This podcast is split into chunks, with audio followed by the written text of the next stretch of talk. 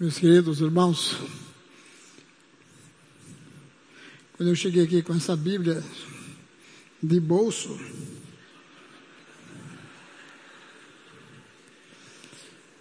o irmão Ziel perguntou, disse, se o sermão for do tamanho da Bíblia, não teremos culto simplesmente hoje, teremos uma vigília. Não é? Mas, meus irmãos, eu estou com essa Bíblia aqui, é uma Bíblia, a Bíblia de Jerusalém, uma Bíblia de edição católica, é, editada pelas edições paulinas, e eu resolvi trazer essa Bíblia hoje porque eu quero ler um livro, um, um texto de um livro chama, da Apócrifo, para que os irmãos possa, possam entender algumas coisas que eu gostaria de lhe dizer hoje. O livro dos Apócrifos, especialmente o livro de Baruch, é um livro que fazia parte da literatura, literatura judaica. E que não foi aprovado como, ou reconhecido como um livro inspirado por Deus, mas era um livro da literatura. É como um desses livros que nós lemos hoje em dia, que não são livros realmente inspirados, mas são fundamentados numa doutrina cristã ou, ou não, dependendo da doutrina que vai seguir. No caso deste livro, era um, era um livro que tinha uma inspiração, eu tinha algumas coisas da história do povo judeu. Então, os irmãos vão poder ver algumas coisas interessantes também que eu gostaria de falar nesta noite.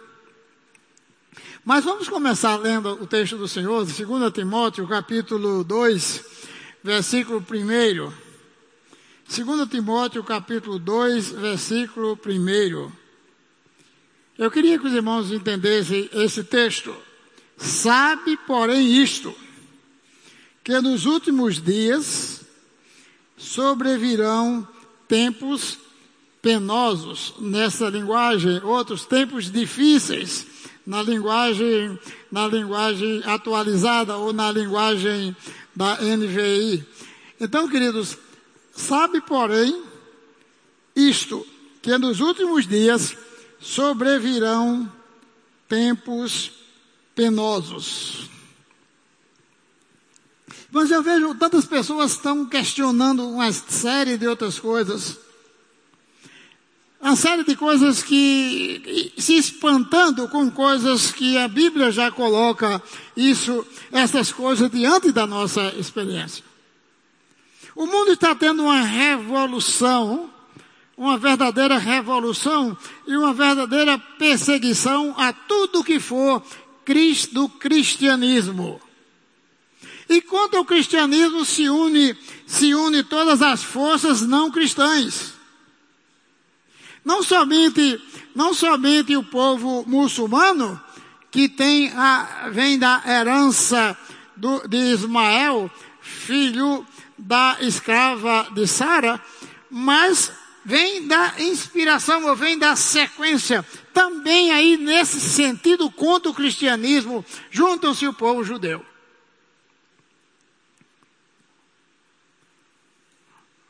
Os ismaelitas, ou hoje mais aceito a doutrina pelos chamados muçulmanos, eles, juntamente como judeus, não creem em Jesus Cristo. Quando nós temos essa questão todinha por Jerusalém ou pelo povo judeu, o povo judeu não crê que Jesus Cristo é o Filho de Deus. O povo judeu não tem nenhuma outra concepção de Jesus, além de ter sido um profeta que inventou uma série de inovações que os seus seguidores criaram uma fantasia e que disseram que ele ressuscitou. Deram um sumiço ao seu corpo e disseram então que ele havia sendo sido assunto aos céus. Essa é a crença do povo judeu. Como é a mesma crença do povo, do povo ismaelita ou dos chamados muçulmanos. Eles têm a mesma confiança. Eles têm uma diferença, é que Sara, para o, muçulmano, foi uma impostora que tendo sido Ismael, o filho primogênito de Abraão, ela então expulsou a, a mãe, a, que era a empregada, a, a escrava de Sara, e juntamente com o seu filho, para o deserto, para que eles morressem no deserto de danição. Sabe, meus irmãos, então é bom que se entenda que o que nós estamos vivendo hoje é uma perseguição normal e natural daquilo que a palavra de Deus predisse. Nos últimos tempos virão tempos penosos numa linguagem, virão tempos difíceis em outra linguagem. Em outra tradução tem tempos de conflitos ou tempos de realmente complicados para a vida do cristão. Sabe, porém, o seguinte: nos últimos dias sobrevirão momentos difíceis. Os homens, versículo 2 até o 5, os homens serão egoístas. Os homens serão gananciosos, jactanciosos, soberbos, blasfemos, rebeldes com os pais, ingratos, iníquos, sem afeto, implacáveis, mentirosos, incontinentes, cruéis, inimigos do bem, traidores, atrevidos, enfatuados, mais amigos dos prazeres do que de Deus, guardarão as aparências da piedade, negando-lhe, entretanto, o poder. Afastem-se também destes. Vocês podem verificar no livro da segunda Timóteo, do capítulo 3, de 1 a 5, que é aquilo que o texto está dizendo também. Não há diferença é que a igreja primitiva vivia uma época em que esse texto foi escrito, muito propícia à expectativa de que dias difíceis, difíceis sobreviriam. A expectativa da volta eminente, eminente de Cristo para a restauração do reino de Israel. Os judeus dividiam o tempo em duas eras: o presente e o porvir. O presente era a época de ouro,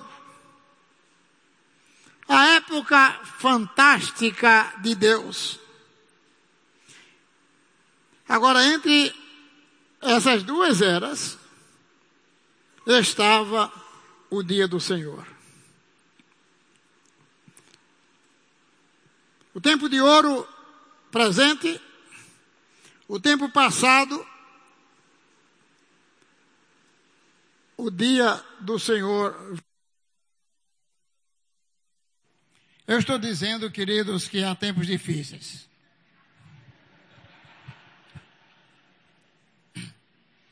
E quando o tempo é difícil, é a conspiração de todo lado. Agora chama-se isso aqui da conspiração dos microfones. Sabe, queridos? Deixa eu me situar de novo. Nesse contexto da igreja primitiva, quando este, o livro de Timóteo, a carta de, a Timóteo foi escrita, vivia aquela época então de grande dificuldade.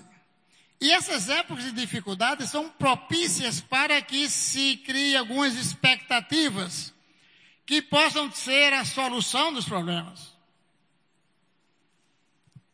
Os judeus, então, como eu disse, dividiam o tempo em duas eras, uma era presente e a por vir. E entre ambas estava o dia, o dia do Senhor. Mas, meus queridos irmãos, o dia do Senhor era o dia esperado pelos judeus. Deus viria pessoalmente e destruiria de modo definitivo o mal. Essa era a expectativa que o povo de Deus tinha. Esse, essa era a esperança do povo de Deus. O Senhor viria e viria dar uma solução aos nossos, aos nossos, aos nossos problemas. O, povo, o Senhor viria e, com a vinda do Senhor, as demais coisas seriam verdadeiramente solucionadas.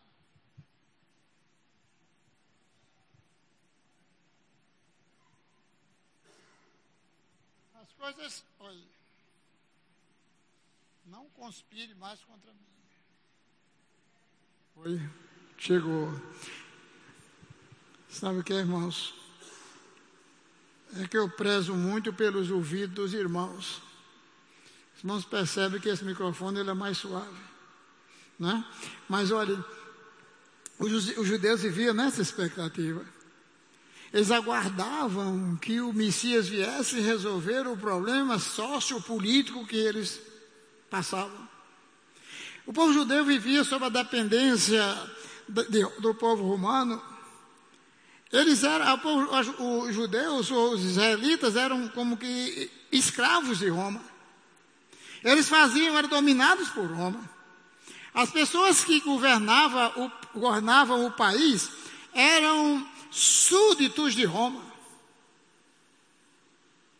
E eles então entendiam, mesmo que eles entendessem que eram livres, eles aguardavam que um dia Deus viria para resolver o problema deles. E quando Jesus chegou, Jesus disse uma coisa que nenhum judeu podia aceitar ou perceber. Eles disseram, Jesus disse: O meu reino não é deste mundo. E as pessoas então viam como o reino deste mundo. Mas como todo político, Jesus era visto também como político. Então, Jesus sendo visto como um político, os judeus não acreditavam no que ele dizia, porque os judeus, os políticos desde aquele tempo já eram mentirosos. Isso já existia naquele tempo. Então Jesus dizia se o Filho de Deus, isso era uma grande mentira, era uma falsa falsidade muito grande. E Jesus então foi condenado e julgado por, em cima de uma, por causa da justiça de Deus, mas na concepção do povo, ele foi julgado porque ele estava querendo politicamente tomar o governo de César. Então era assim que acontecia. Essas coisas acontecem sempre em momentos de transição, momentos de dificuldade. No texto lido, portanto, queridos, como esperavam que Deus viria. E o povo vivia uma época de terror. O mal se uniria para o seu último assalto, o assalto final. Todos os fundamentos morais e físicos.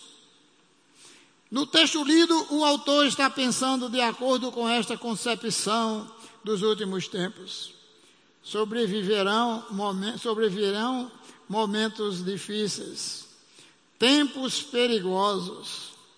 Segundo alguns estudiosos, semelhante ao episódio de Mateus capítulo 8, versos de 28 a 33. Eu gostaria de ler esse texto de Mateus.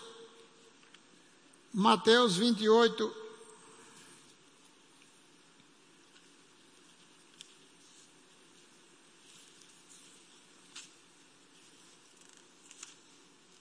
vinte e oito.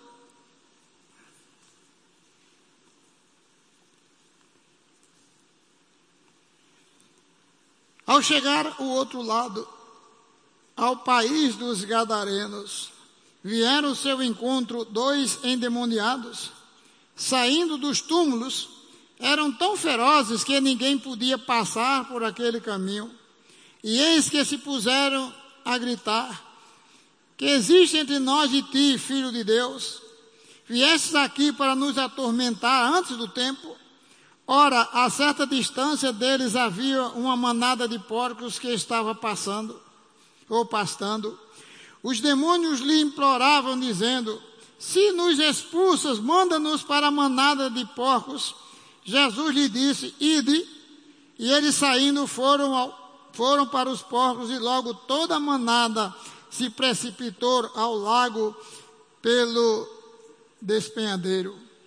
Os que apacentavam fugiram e, dirigindo-se à cidade, contaram tudo o que acontecera, inclusive o caso dos endemoniados. Diante disso, a cidade inteira saiu ao encontro de Jesus. Ao vê-lo, rogaram-lhe que se retirasse do seu território. É muito interessante se pensar um pouco nessas questões, meus queridos irmãos, porque quando nós imaginamos a vida política, a vida social, nós não passamos ou não temos, somos mais, temos mais um valor maior do que qualquer animal. E ali foi escolhido o animal que os judeus não valorizavam mesmo, os porcos. Até hoje eles não valorizam porcos, nem para comer. Não aceitam comer os porcos. Mas vejam bem, era coisa imunda.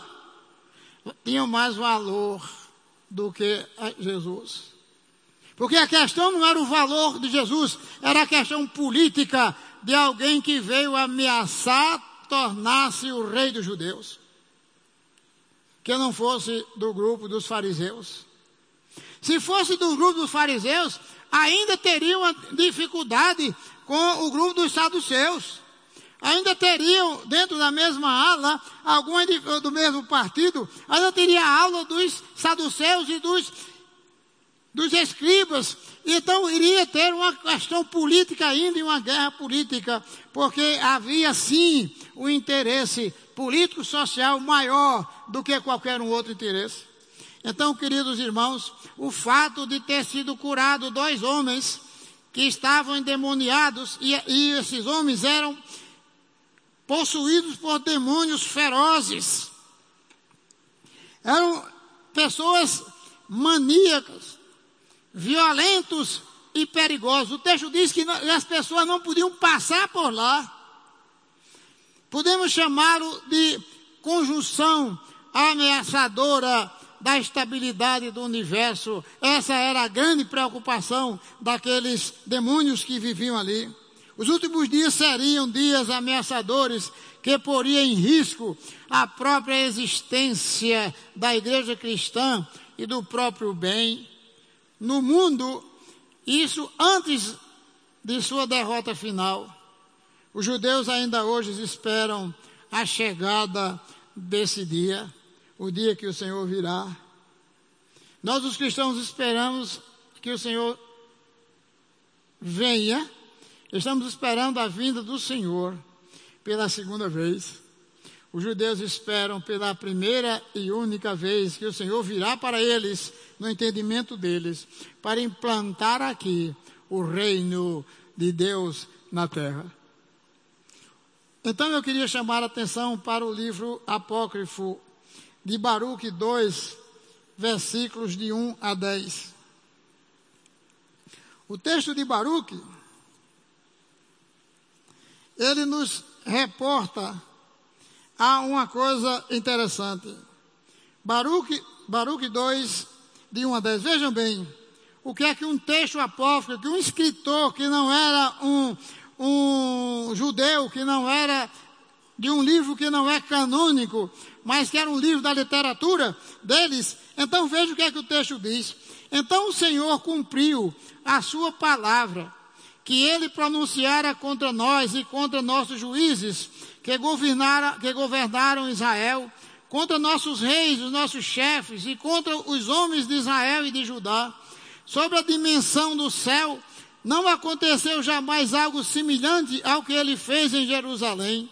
Segundo o que estava escrito na lei de Moisés, chegamos ao ponto de devorar um a carne do seu filho e outro a carne de sua filha. Além disso, submeteu-os ao poder de todos os reinos que nos cercavam para servirem de opróbrio e de execração entre todos os povos vizinhos para onde o Senhor os dispersou. Assim passaram a ser súditos e não senhores, porque pecamos contra o Senhor nosso Deus, não dando ouvidos à sua voz. Ao Senhor nosso Deus a justiça, mas a nós e aos nossos pais a vergonha no rosto, como acontece hoje. Todas essas desgraças que o Senhor havia pronunciado contra nós vieram sobre nós. E não suplicamos a face do Senhor, afastando-se cada um de nós dos pensamentos do seu perverso coração. Então o Senhor ficou atento às desgraças e desencadeou-se contra nós, porque o Senhor é justo em todas as obras que faz e que nos prescreveu, mas nós não escutamos sua voz para andar segundo os preceitos que o Senhor havia dado aos nossos olhos. Sabe, meus irmãos, isso aqui não é nenhum escritor sacro. Aqui não é, foi nenhum escritor sagrado que escreveu. Foi um escritor que vivia no meio do povo de Deus, que era, fazia parte do povo de Deus, mas não era da linhagem dos fariseus, nem dos escribas. Era uma pessoa que estava fora desse princípio. Então o texto diz: Nós, porém, não ouvimos seu apelo, a partir do verso 24, a servir ao rei de Babilônia. Por isso, puseste em execução as palavras que haviam pronunciado por intermédio dos teus servos, os profetas. Os ossos de nossos reis e os ossos dos nossos pais seriam arrancados do seu lugar. Na verdade, eles foram lançados fora ao calor do dia e ao frio da noite, e morreram em meio horríveis sofrimentos a fome, a espada, a peste, quando a esta casa, sobre o qual foi invocado o seu nome, tu a reduzistes ao estado em que está hoje, por causa da maldade da casa de Israel e da casa de Judá. E o texto mais adiante ainda diz: se não escutardes a minha voz, esta multidão imensa e inumerável será reduzida a uma insignificância entre as nações, para onde os dispensei, dispersei. Bem sei que não se não me escutarão, pois são um povo de dura serviço, mas na terra do seu exílio reentrarão em si mesmo e reconhecerão que eu, eu sou o Senhor, o seu Deus. Sabe, meus irmãos, nós devemos ter, sim, tempos penosos. Porque os judeus passaram por isso, que esse, essa literatura dizia. E nós, tá, isso está revoltando a existir hoje. Meus irmãos, o mundo inteiro está sendo sacudido.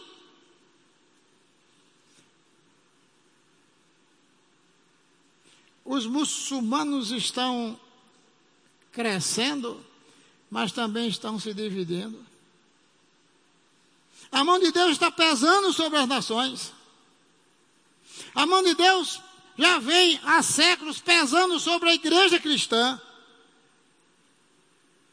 O povo onde a igreja, os habitantes das terras onde a igreja nasceu, o cristianismo já morreu.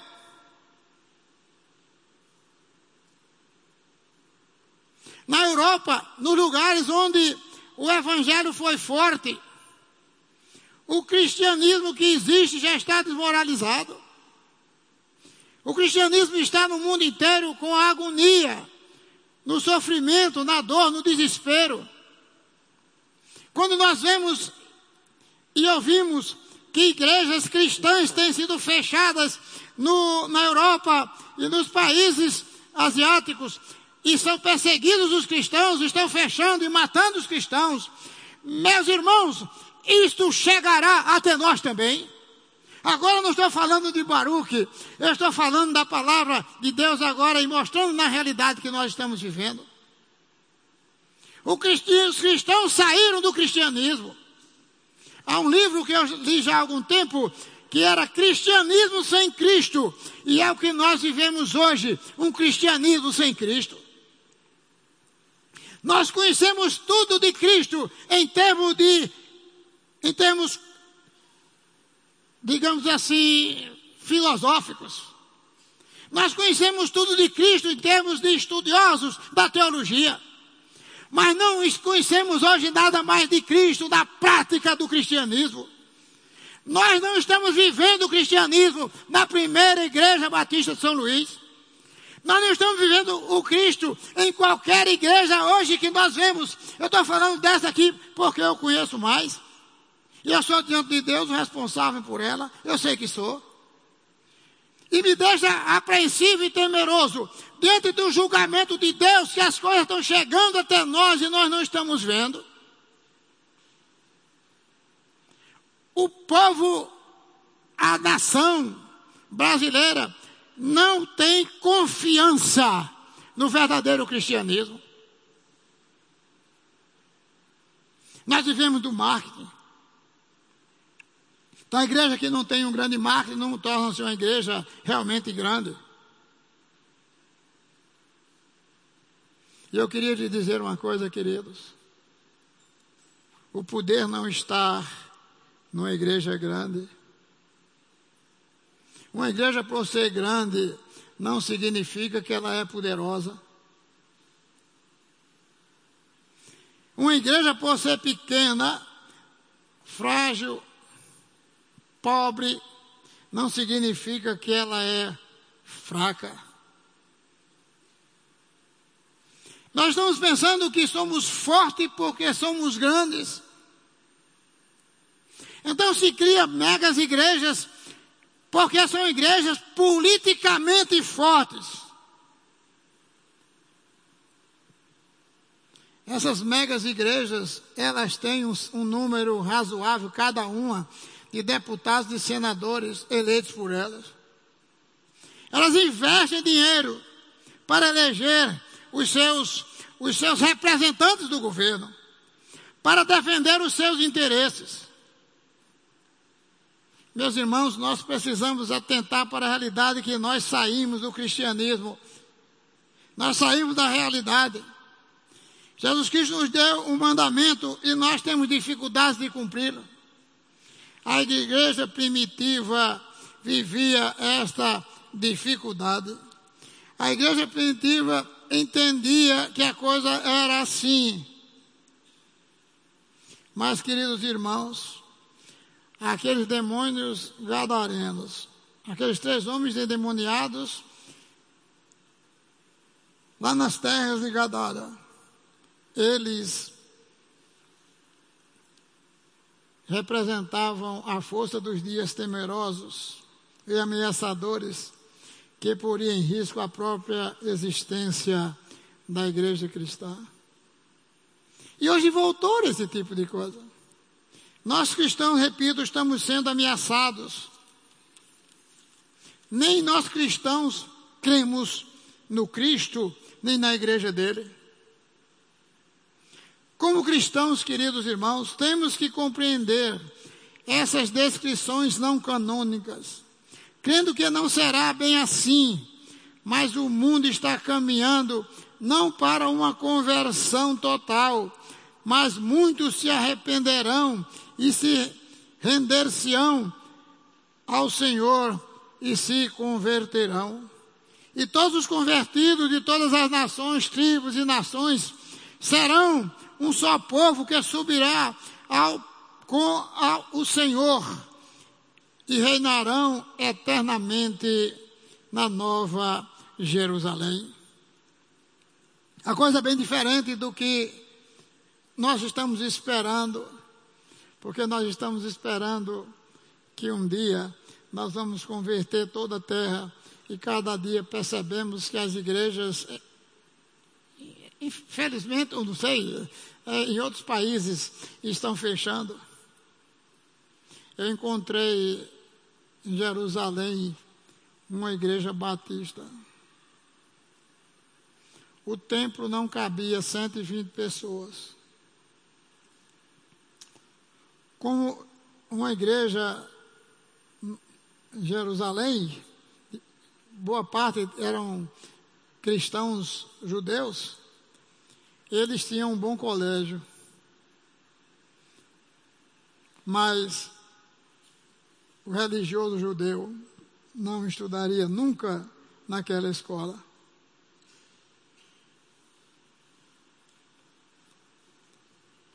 Eu encontrei uma igreja universal lá na cidade de Jerusalém. A igreja era menor do que a igreja batista.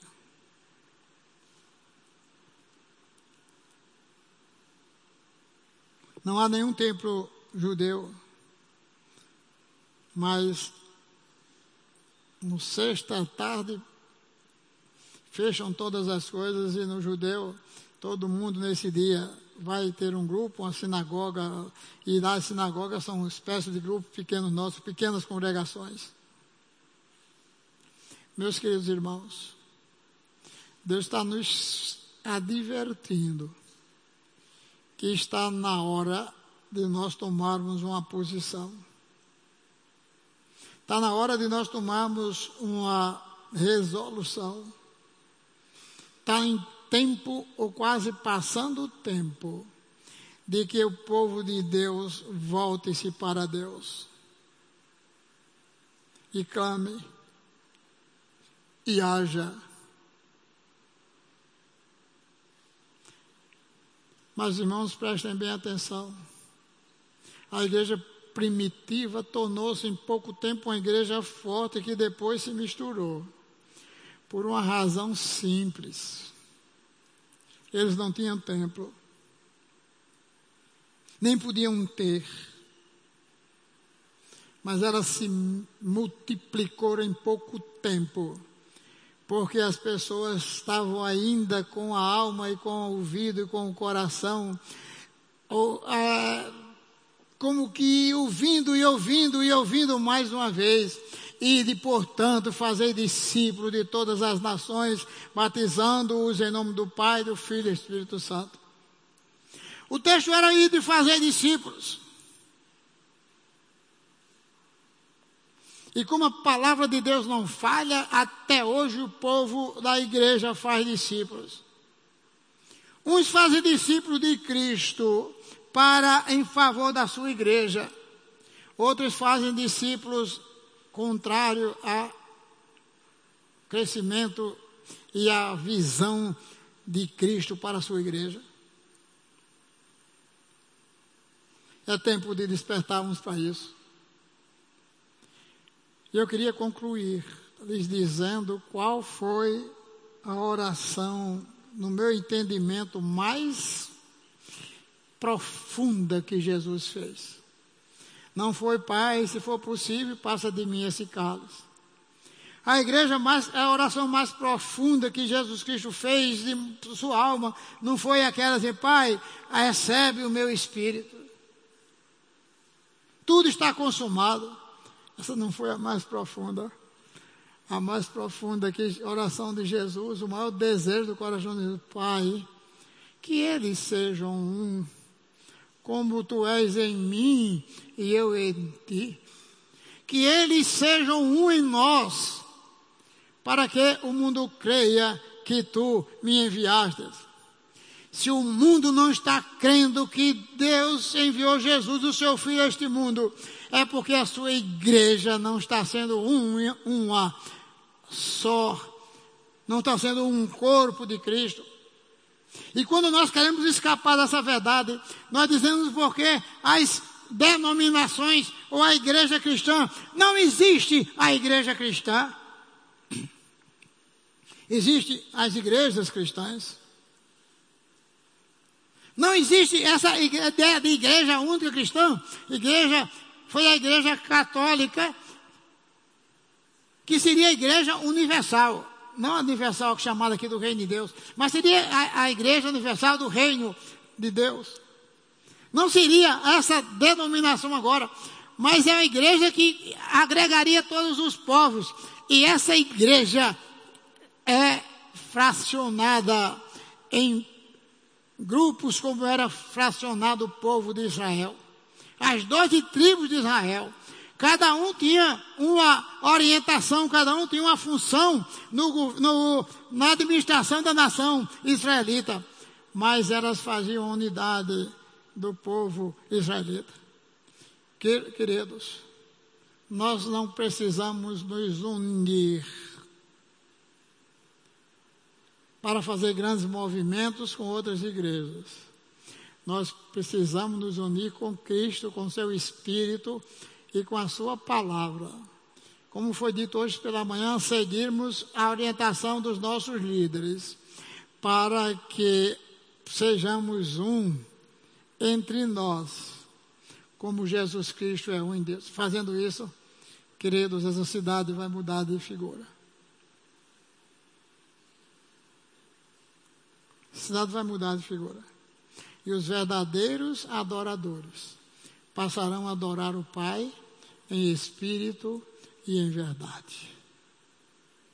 É um desafio que Deus está nos fazendo. É um chamado para servi-lo segundo a palavra. Preste atenção, irmãos.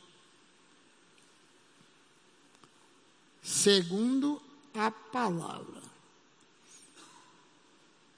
Quando esta igreja completou 100 anos, não foi antes de 100 anos, veio que teve, nós tivemos aqui uma convenção batista brasileira. E já bastante idoso, veio João Sorém. E ele não podia estar em todas as reuniões, já estava bastante idoso. E eu e meu irmão fomos ao Hotel São Francisco, onde ele estava hospedado. Queríamos conversar com ele. E pensamos três perguntas né, para ouvir dele. E eu perguntei para ele, pastor, se o senhor fosse começar o seu ministério hoje, com a experiência com que o senhor tem, quais eram os livros que o senhor adotaria. Ele disse: primeiro eu pegaria todos os livros de teologias e, e tocava fogo.